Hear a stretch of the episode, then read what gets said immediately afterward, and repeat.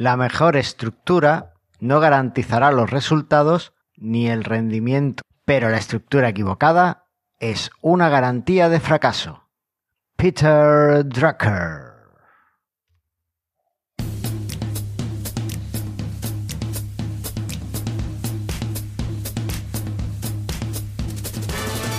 Bienvenidos al 96 episodio de Mastermind Joomla, el podcast sobre Joomla para que lleves tu plataforma web al siguiente nivel.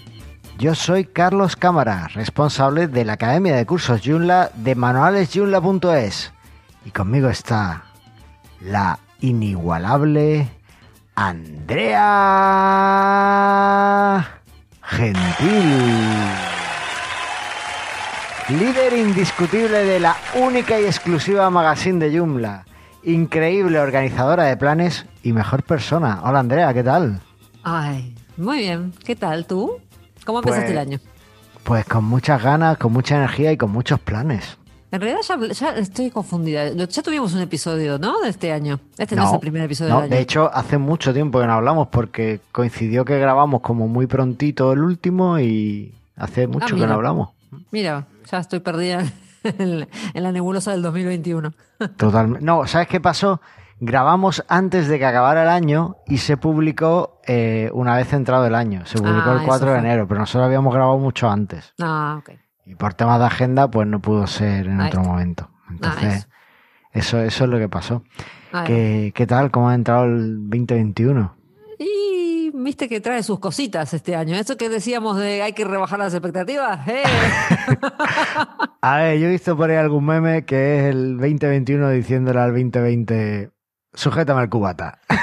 ¿Sabes? O sea, eh, en eso estamos. eh, para arriba, para abajo. Bueno, a ver, a ver cómo, cómo acaba. Pero lo que no nos puede quitar ningún año son nuestras ganas de hacer las cosas, nuestras ganas de hacerlo bien y nuestras ganas de seguir conectados y escuchándonos. Claro. que creciendo en comunidad, como siempre en Joomla. Por supuesto. Así que cuéntame, ¿qué estáis haciendo en Exli? No, este, empezamos, estamos trabajando.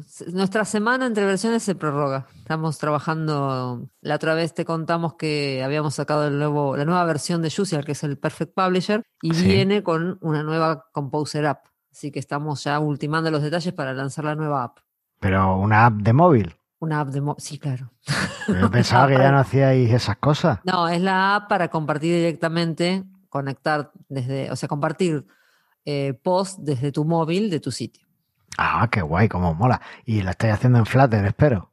No, no está. No, no, no, ya sabes que el, el líder el ex líder supremo la hace en Ionic. Aníbal siempre será nuestro líder supremo. Bueno, ok. es como los presidentes de Estados Unidos que siempre son el presidente tal. Ahí va. Claro, claro, él, él es, en vez del POTUS, el LS, el LS. Claro. Bueno, el LS usa Ionic, así que no. Pero yo No, pensaba que lo había convencido, igual que él me convenció de Tailwind, yo pensaba que lo había conseguido traer Me a- parece que él es más difícil de convencer, ¿eh? Sí, ¿no? Sí, vas a tener que esforzarte un poco más. Habrá que darle un poco más fuerte con eso. Así que estamos con eso. Ya le pediría alguna API y le mandaré el código en Flutter y verá que es mucho mejor. Ahí está, dale. ¿Y tu semana qué tal? Bueno, pues semana de empezando año y cerrando algunos proyectos que tenía que haber cerrado ya en 2020, pero que, bueno, por lo que fuera o fuese, pues no, no pudo ser. Y con un cambio de, de vida ya, el año pasado, a finales de año, empecé a quitarme cosas que estaban lastrándome un poco, que estaba viendo que no, no estaba contento con ella. Ajá. y eh, revisando además un poco mi situación y, y demás, este año me lo planteo como un año de invertir en proyectos propios, en trabajar más en proyectos propios Ajá. y un poquito menos en los de los clientes, siempre con ese equilibrio. Esto ya lo hice hace dos años, o sea, el año Ajá. pasado no, el anterior, Sí. y el año pasado dio buenos réditos, es decir, que lo que coseché en ese año, el año pasado, pues ha ido eh, Lo saliendo. Sembraste, lo cosechaste. Eso. Ahí va. Y, y entonces, pues este año quiero hacer lo mismo, hacer que crezcan un poquito más lo que, los que ya sembré. Si sale alguno nuevo, pues sacarlo también. Y tener un año de proyectos propios para, para seguir creciendo, ¿no? Que creo que Está muy bien. mucho. Así que- Está muy bien. Y por otro lado, me ha pasado una cosa que es de primero de novatería. ¿Qué De hiciste? primer- primero de Joomla.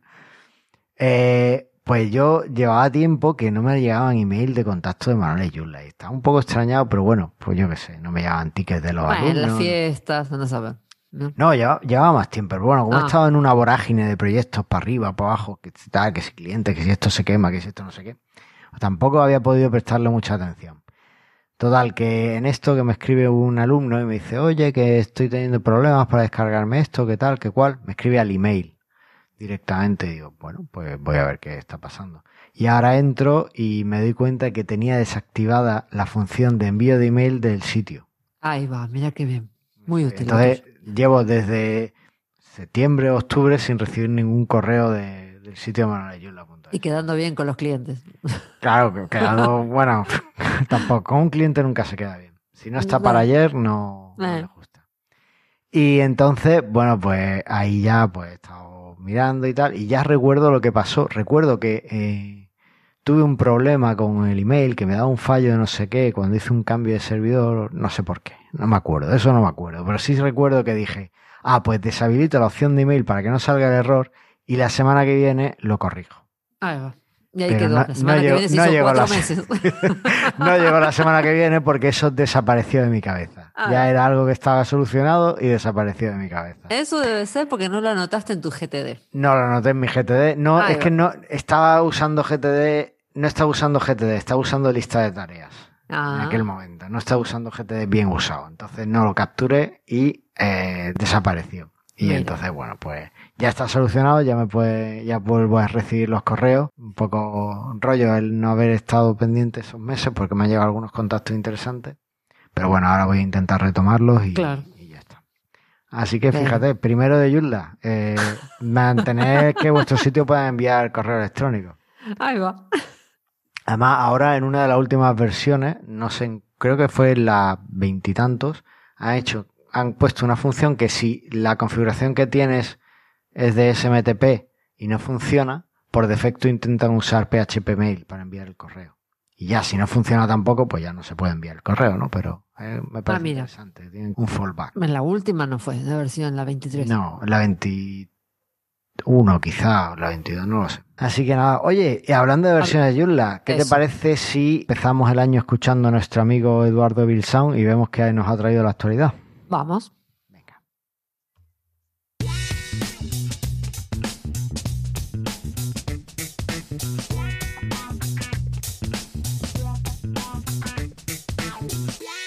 Pues ya tenemos Joomla 4, ¿no?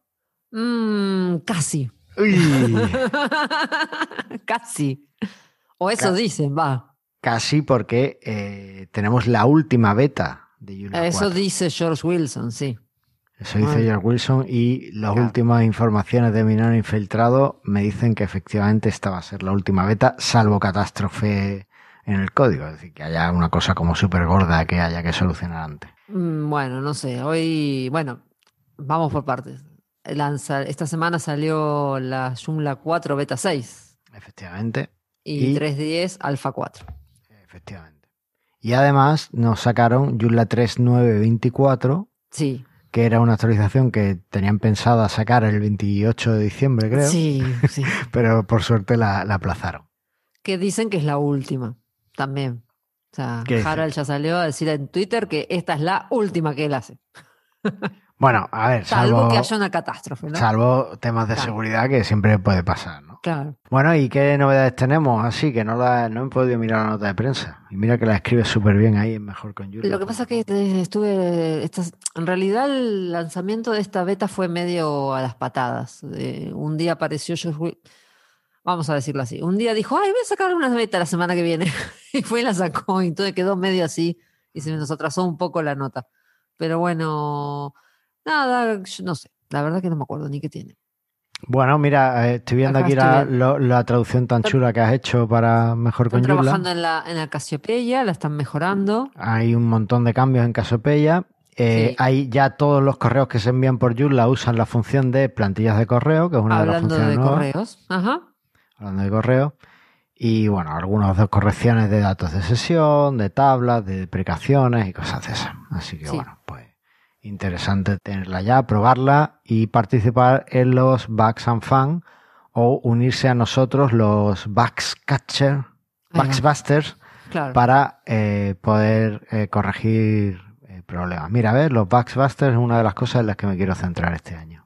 Bueno, y viste ah, que otra cosa que se está cocinando en estos días es que alguien empezó a decir, esta Joomla 4 venía con Bootstrap 4.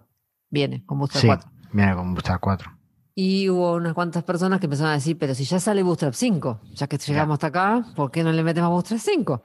Claro, bueno, es, muy fácil la respuesta. ¿Queréis Joomla 4 en marzo o lo que queréis el año que viene? Mm, pero ¿sabes que No sé si lo estuviste viendo en GitHub, que lo están haciendo. Pero es para, creo que es para Joomla 4.1. ¿No es para este Joomla 4? ¡Ah, qué aburrimiento! No, creo que sea para este Joomla 4 porque Acá no... el líder supremo me dice que es para 4, ¿eh? No es para 4.1. Si el líder supremo ya es un minion cualquiera del proyecto. Yo tengo mi enano infiltrado que me dice las cosas como son. A ver, no, no lo sé, no, no sé en qué... No, no he mirado GitHub, no he mirado lo que están haciendo, pero en teoría la sensación entre los que mandan era que era mejor dejar esta funcionalidad para más adelante, es decir, para ir a la 4.1. Hace un par de días que empezó a gente a trabajar, a trabajar, a trabajar. O sea, hay gente que lo está haciendo. No es que le dijeron a Josh Wilson, che, tenés que hacer esto. No. Hay gente que se sentó y dijo, mira, lo hacemos. Vale, está bien. Wilson también, sí, claro. ¿Eh? y lo está haciendo George Wilson también. Me está acá, me están apuntando por, si no. a, ver, decirle a Aníbal que venga, venga. No, no. Entonces, bueno, miren el. Ahora, si querés, te busco el, el issue en GitHub para que lo lean. Deja, eh, pásamelo y lo dejamos en la nota del programa. Lo pueden ver en el fin de semana que hay Bugs and Fan, a ver que, si alguien tiene algo para aportar. Pero de todas formas, yo llámame loco, pero eh, si metemos Bootstrap 5, esta no era la última beta. Porque habrá que probarlo, ¿no? O lo sacamos. Ya está. Venga, las 5. Hala, venga, vamos. no sé. En fin. Bueno, no sé, es, como que está todo muy, muy así, en ebullición. Andrea, pero ¿quién necesita Bootstrap teniendo CSS y HTML? Yo qué sé, esta gente que quiere Bootstrap. te puedo vale, mira, pues vamos a salir de duda. Pasamos al tema del día y nos olvidamos de Bootstrap. Ahí está, dale, venga.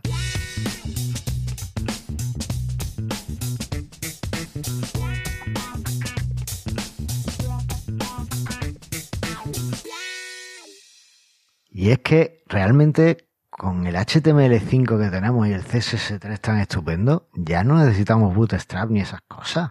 Bueno, sonas igual que Dimitris Gramático, que dice que hay que sacar todo, que hay que sacar Bootstrap, jQuery, todo, sacar todo, un Joomla totalmente nuevo. Es Joomla 5. Eh, ¿Bootstrap 5 viene con jQuery? Pregúntale al Minion. Pues, ¿Bootstrap 5 viene con jQuery? No. No. Bueno, eso es una buena noticia. No es que yo tenga nada en contra de jQuery, pero parece que carga bastante los dispositivos móviles. Entonces, bueno, pues eso no, es bonito. Eh, el caso es que, a ver, HTML es un lenguaje fascinante, es un lenguaje de marcado y, y, es con lo que se hace la web. Todo lo que hagamos, ya usemos Joomla, WordPress, PrestaShop, lo que queráis que sea, al final nuestras webs lo que sacan es un HTML y es lo que el navegador entiende. Claro. Es más, muchas veces cuando la gente dice, no, yo uso Vue para hacer una página, para no sé qué, al final lo que eso acaba siendo es HTML, ¿vale? Lo que pasa es que se hace con JavaScript y con otras cosas. Claro. Entonces, no necesitamos Bootstrap 5. Lo que necesitamos es conocer bien HTML. ¿Será? Y tampoco necesitamos Tailwind.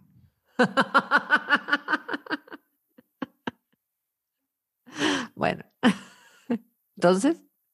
No, no, no, no me estás planteando batalla. Estoy aquí y no me plantea batalla. No tengo, no tengo argumento para plantearte batalla.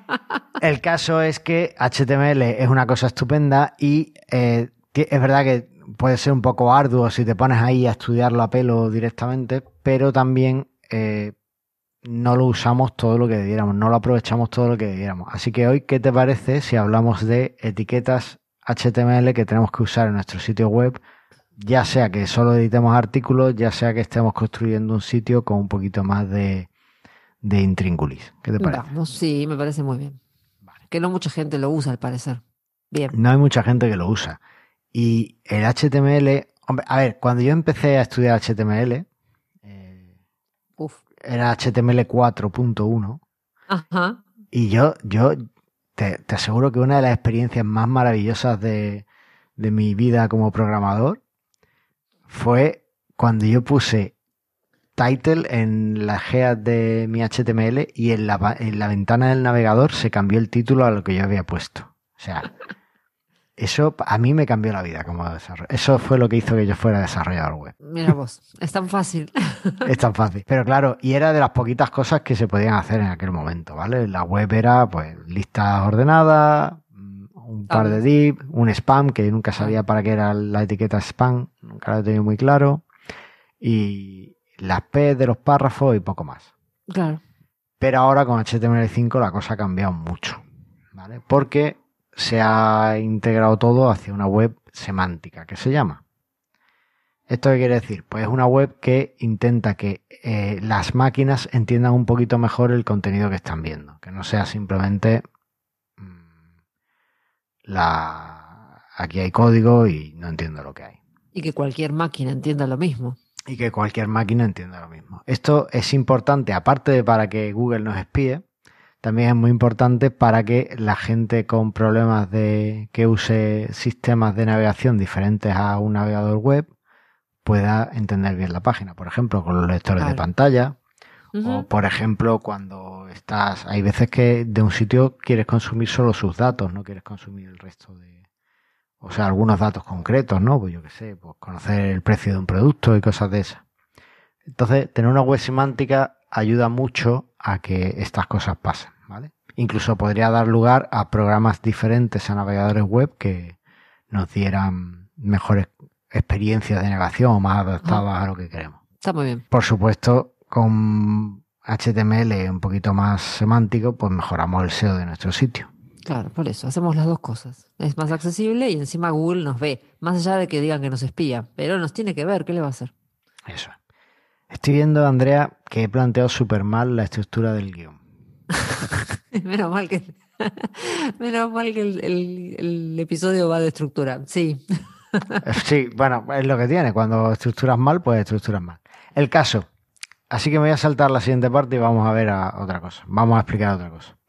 El caso es que eh, hay una. En HTML, pues ya hemos dicho, ¿no? Que tenemos eh, las etiquetas HTML que son las que denotan cómo va a ir nuestro contenido, ¿no? Tenemos los párrafos con las P, Sí, los links con las A. Los links con las A, ¿qué más tenemos? Tenemos la, yo qué sé. Después hay muchos section, article, ah, imagen. Ya estás ahí en avanzado. Los ah, section y los articles ya son avanzados, ya son HTML5. Claro, imagen, ¿qué más? Eh, tenemos las listas ordenadas. Las listas ordenadas, las listas no ordenadas. Efectivamente. En fin, tenemos. Hay de todo. Una serie de cositas ahí pero hay un montón de tags que no conocemos o que no son tan conocidos y que después pues, nos ayudan un montón. Y es que realmente los, dos tags que son más populares, las dos etiquetas más populares de HTML son el div y el spam, el S-P-A-N, no confundir con spam y sexy. No, claro, no. Entonces, básicamente en el div lo que metes es cualquier cosa que quieras que aparezca como un bloque y en el spam pues metes cualquier, cosa, que aparezca en línea, ¿vale? En línea. Y bueno, pues se usa el spam, por ejemplo, para cambiar el color de un texto, para, ponerlo en negrita, para no. Ese tipo de cosas. Pero hay muchas más etiquetas que podemos usar.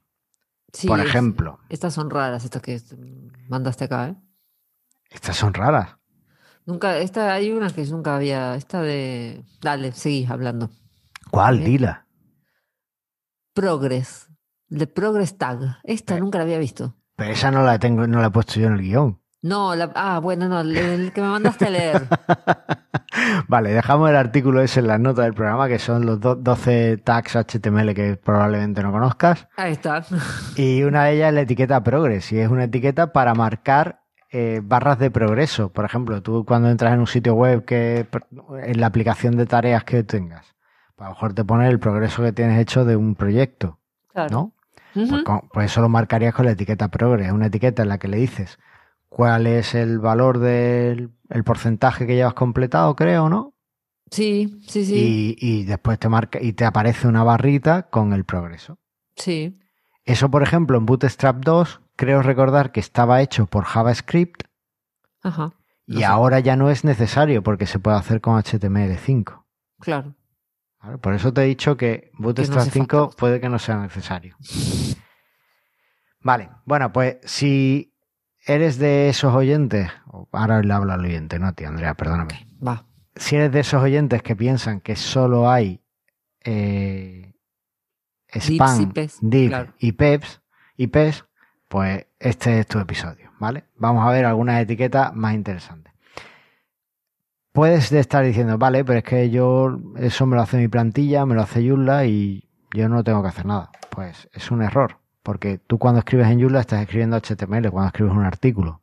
Y dentro del artículo tú puedes cambiar esas etiquetas HTML. También, por ejemplo, cuando creas un sitio con módulos, vas poniendo módulos, en los módulos también sueles eh, poner HTML. De hecho, el módulo de contenido personalizado que trae Joomla a mí me parece lo más útiles. También puedes hacer override de tu plantilla. Tenemos un curso de modificación de plantilla en manualesyula.es, lo recuerdo. también, puedes modificar, también puedes modificar directamente la plantilla, ¿vale? Incluso algunas de las etiquetas que vamos a ver, no sé si nos va a dar tiempo a ver los formularios, pero afectan también a los formularios y es muy interesante lo que las cositas que podemos poner en los formularios.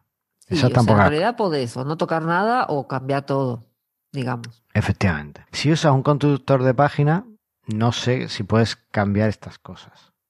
Pero dímelo, ¿vale? Cuéntanoslo en los comentarios si usas un constructor de página, si te deja hacer estos cambios o usar etiquetas diferentes para el HTML. Así que, sin más dilación, vamos a ver las etiquetas HTML. Mira, yo he creado tres categorías, tres subcategorías de esta sección, de este tema, ¿vale? Una son etiquetas HTML interesantes, ¿vale? O, como me gusta a mí decir, las etiquetas HTML que me volaron la cabeza cuando las vi. Ok. una de ellas es. Eso es raro, ¿eh? Que te vuelve la cabeza una etiqueta HTML. A mí, a mí, la web me pone, Andrea. Me emociona. Me emociona, me, emociona, entonces es lo que tiene. Una de ellas es la etiqueta Progress, que has mencionado al principio y tal, que yo no había metido en el programa porque me parece un poquito marginal de usar, no, no es algo que vamos a necesitar todos los días. Pero, pero es una etiqueta fantástica porque te pone la barra de progreso ahí, no necesitas nada más, ni JavaScript ni nada. Tú le vas cambiando. A ver, JavaScript, si es algo más dinámico, pues si lo necesitas, pues cambiando los valores y tal. Claro, pero ya está, ya está, no hay más, ¿vale? Bueno, pues esa es una de ellas. La siguiente es la mejor etiqueta del mundo. Si tuviera que decir, darle un premio a alguien por su contribución a HTML5, sería el que puso esta etiqueta. ¿Qué, la etiqueta detail, detail. Detail. ¿Vale?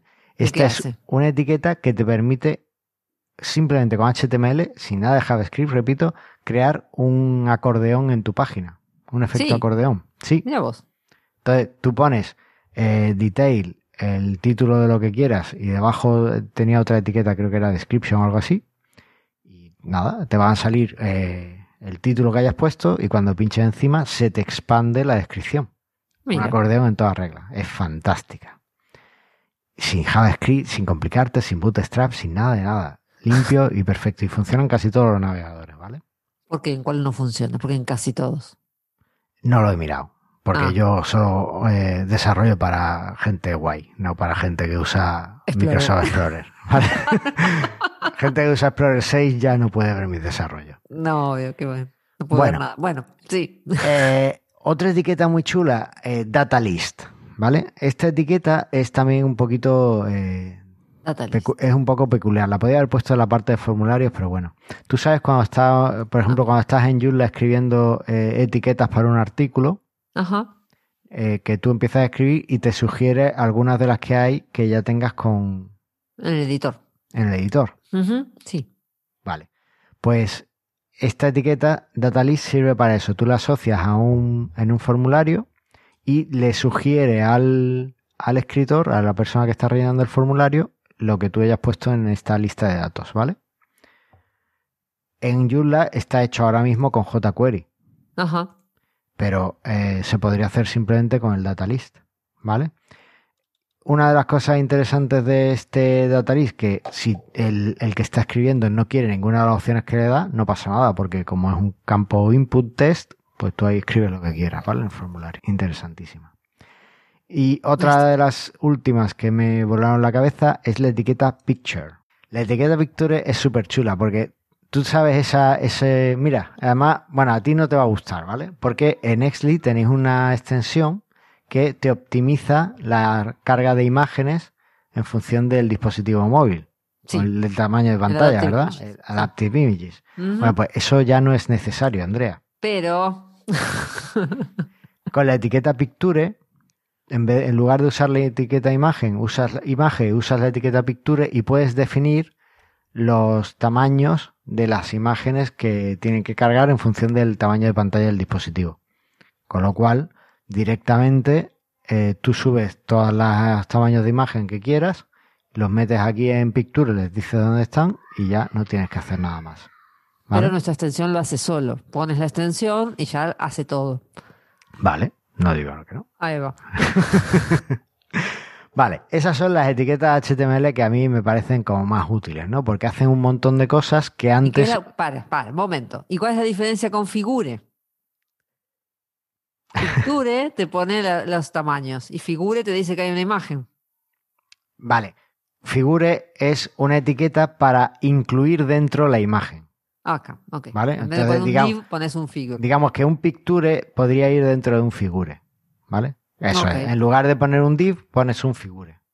Y además, con Figure puedes meter dentro una etiqueta que se llama Fig Caption, Ajá. para poner una leyenda a la imagen, un texto debajo de la imagen, directamente, ¿vale? Eso ya directamente lo haría HTML y tú después le puedes dar el estilo que quieras. Además, si lo haces así, el navegador va a entender que dentro de Figure hay una imagen por ahí metida Con un caption. y que su fig caption es ese. Entonces, digamos que como está todo mucho más Eso te- accesible. sí, eso te digo que está bueno, porque a veces eso de poner justo el texto abajo de la imagen se complica para que te quede justito ahí. Claro, pues esto, esto lo haría. A ver, eh, con- vas a tener que seguir ajustándolo con CSS, ¿vale? Sí, y ponerle un estilo y el espacio, etcétera. Pero bueno, ya Eso. sabes que todo ese, la imagen siempre va a quedar con el texto, Eso es. con ese Vale. Y ya que hemos entrado con Figure, pues pasamos a hablar de, de las etiquetas que eh, nos resuelve la vida porque no todo es div y spam como hemos visto antes. Etiquetas que son más contenedoras y que están muy chulas. Por ejemplo, la etiqueta address. Ajá. Me imagino A que ver. poner un address. ¿Para qué es la etiqueta address? Para poner un address. ¿Y qué es un address? Una URL, supongo. No, Un address address. un address address. Claro, una dirección, de verdad. Una dirección de verdad. Bueno, una dirección de verdad no estaría mal dentro de address. Pero la definición exacta es que la etiqueta address es para situar los datos de contacto de una persona o de una organización en un sitio web. No, mire, bueno, sí es una dirección. Ok. ¿vale? Puede ser una dirección, pero puede ir un teléfono también. Tú Claro, sabes el sí. apartado que tiene muchos sitios abajo de contáctanos y pone eh, Sí. email, teléfono, no sé qué. Sí. Eso, en vez de meterlo en un div, lo metes, en un un address. address. Entonces ya el navegador sale que esos son datos de contacto. ¿vale? Después, otra etiqueta chula. Esta- estas dos que vienen ahora, no sé por qué no las he puesto arriba. Bueno, la etiqueta audio y la etiqueta vídeo. Ahí va. En los Claramente. principios de la web, poner un audio en un, en un Sitio. web era complicado. O sea, tenías que buscarte el JavaScript, meter, buscarte un reproductor, no sé qué, meterlo con vídeo igual. Al final lo subías a YouTube, metías el código tal cual ahí como, como Uniframe. eh, Eso era, era Flash, en fin, una cosa. Bueno, pues con la etiqueta audio y vídeo es tan sencillo como simplemente ponerle la URL de donde tienes el audio o donde tienes el vídeo y además es un elemento HTML que tú puedes gestionar como quieras. Le puedes cambiar el color de fondo y también puedes cambiarle lo- los atributos del reproductor. Te va a salir un reproductor que por defecto será el que tenga cada navegador más o menos los estilos que hayan puesto, pero tú eso lo puedes cambiar después.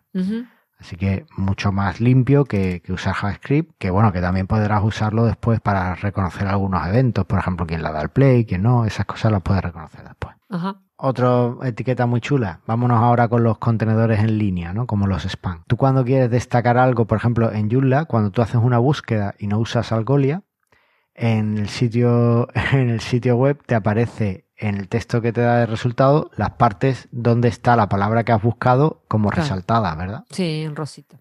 Eso Joomla lo hace simplemente con una clase de CSS y ya está. Claro. pero hay una etiqueta HTML para eso y se llama la etiqueta mark. Tú puedes poner la etiqueta mark ahí y eso ya directamente marca como que esa es la parte que, que estabas buscando estás en una buscando. página. ¿Vale? Y después ya además, como toda etiqueta HTML, le puedes poner el CSS que tú quieras. ¿vale? Está muy bien. Vale, vámonos a otras dos etiquetas también muy chulas. La etiqueta INS, INS, de insertar, y DEL, de borrar, de E. Esa está buenísima, viéndola acá hecha en el ejemplo este que está acá en, el- en la dirección que luego les vamos a dejar. Está muy, muy mono. Está muy mono. Y a mí se me ocurre para que la gente lo visualice cuando estás usando el control de versiones que tienen los artículos de Joomla. Sí, Muchas veces, eh, eh, cuando hay dos artículos, ha habido cambios en un artículo, te marca en verde, creo recordar, las cosas que has añadido y tachadas en rojo las cosas que has quitado. claro. Bueno, pues eso creo que no se hace con InsDel, que se hace también con CSS, pero la etiqueta para, para mostrarlo sería ins y del. Claro. ¿no? Entonces, pues, es importante también decir que todas estas etiquetas tienen ya un CSS asociado, unos estilos asociados que puedes Claro. usar. ¿Vale? Entonces, muchas veces incluso te ahorras el tener que pensar en estilos nuevos y demás. Sí, eso es bueno para escribir. Cuando hay gente, nada, es una forma de escribir, que alguien quiere decir algo, pero en realidad quiere decir otra cosa, entonces pones esto así, tú, tú. ¿Por qué? No, no, porque no es algo insertado, es para controlar cambios en un documento realmente. Bueno, No, bueno, no, es para lo que es. Tú lo usas para lo que quieras, pero es para está, eso. Claro. ¿Vale? Vale. Si lo usas para lo que quieras, lo estás usando mal. Esto se usa para controlar cambios en un documento, ¿vale? Bueno, Vale. Eh, y después una etiqueta que a mí me parece también muy chula y es la etiqueta time, time. time, será para poner el tiempo. Efectivamente, la etiqueta time lo que hace es que cuando tienes una fecha, pues la metes dentro de eh, una etiqueta time y ya el navegador sabe que te estás refiriendo a una fecha. Por ejemplo, eh, la próxima reunión será el 3 de febrero. Tú escribes eso en un artículo y bueno, pues la gente que lo lea más o menos lo entiende, pero a lo mejor eh, una máquina pues no sabe que 3 de febrero te estás refiriendo a, a una fecha. En cambio, si tú 3 de febrero lo introduces dentro de una etiqueta, tú pones time, la fecha en formato. ISO, cierras el tag y pones la, el 3 de febrero y después cierras time, ya lo tienes ahí perfectamente documentado para que la máquina sepa cuál es la, La fecha. la fecha del evento. Esto es muy interesante para los que estáis usando JEvents, porque estoy seguro que nadie está usando otra cosa para gestionar eventos en su Joomla, Obviamente, claro. para que podáis hacer los cambios en las plantillas y, y que os parezca la etiqueta time como tiene que ser, ¿vale? Y así el navegador sabe exactamente cuál es la fecha. Ahí está. La última sección esta que había preparado yo aquí están las mejoras de HTML para los formularios. Te juro que estas tres las he aprendido en estas últimas semanas y es más, la última que voy a decir la he aprendido hoy. Ah, preparando, preparando el programa, pero me ha encantado. Y es que, eh, bueno, todos sabemos que para hacer un formulario, pues tenemos la etiqueta input, ¿no? Y Sí. después, si queremos que sea un campo de texto, pues ponemos type igual text, ¿no? Y ya dentro, pues todo, ya nos aparece ahí nuestro campito texto. de texto para tal. Si queremos que sea un campo, un check, pues ponemos type igual checkbox. ¿Qué sucede? Que además del campo text y de checkbox y todos esos, hay diferentes tipos de campo de texto para el formulario que son mucho más semánticos. Por ejemplo, está el tipo URL Sí. y ahí solo te va a permitir meter una URL una URL, claro. o el tipo email y adivina qué es lo que te va a dejar meter ahí. Un email. Y si no pones un email, el navegador directamente no te deja. Entonces ya, ya te has ahorrado un montón de validación JavaScript. Porque ya está hecha dentro del navegador gracias a esto. Mira. Vale. Y de gente que no pone el email donde lo tiene que poner. Sí. Efectivamente. pues Ahí lo tiene. O que te pone un email está mal o lo que sea. Sí. Pues ahí con el campo input de tipo email lo solucionamos. Ahí. Y después el campo input de tipo first-name, ¿vale? Sería como nombre en inglés. Claro. Este campo es un campo que eh, una vez que lo pongas no te va a permitir que ningún otro campo del formulario tenga el mismo contenido. O sea, no se puede llamar Andrea Andrea. No. O sea, si pones dos campos de tipo first name, no vas a poder. Ahí está. Si pones solo uno, pues, bueno, claro, Andrea Andrea tampoco va a poder. Claro. Es un campo que te permite eso y además que todos los caracteres que vengan sean alfanuméricos. O de hecho que solo sea Deberían ser al- alfabéticos. alfabéticos, claro. Es que No Si me acuerdo. nombre- Ya te digo que es que este es el que me he aprendido hoy y no lo he experimentado todavía con él. Ahí va. Si es un nombre, deberían ser alfabéticos. Sí, creo que solo te permite caracteres alfabéticos, Claro. mayúsculas y minúsculas. ¿Vale? O sea que es un campo muy chulo también para ahorrarnos un montón de validaciones. Claro. De alguien que puso Andrea 4. No. Andrea 4, pues no. Y después eh, tenemos algunos atributos muy interesantes para los formularios, ya, ya para otros campos, ¿no? Por ejemplo, para los botones o para los campos input está el atributo disabled. Tú pones disabled en el atributo, tal cual, no necesitas ni ponerle un valor, pones input type igual text, disabled. Y ese campo ya está deshabilitado. Ah, mira. ¿Vale? Lo mismo sucede para los botones. De hecho, es muy habitual que tú tengas el formulario y no permitas que nadie pinche en el botón hasta que no esté relleno. Claro. ¿Cómo haces eso? Pues vas detectando por JavaScript cuando el formulario está relleno y cuando lo está, le quitas el atributo disable al botón. Claro. Después, hay otro atributo que se llama required, requerido, obligatorio. Claro. Y este lo pones en los demás campos para que sean obligatorios rellenarlos. Sin esto, no te va a permitir el navegador enviar el formulario. Sí. ¿Vale? Y después un campo más conocido y también más polémico es el campo placeholder. ¿Qué es lo que hace? Pues te cuento. Te muestra una sugerencia de eh, cómo podrías rellenar el campo. Por ejemplo, eh, una forma de ponerlo sería ejemplo, dos puntos, mm, eh, un email, ¿no? Por ejemplo, ¿no? Para un campo de email, pues podrías poner eso. Sí. ¿Qué sucede?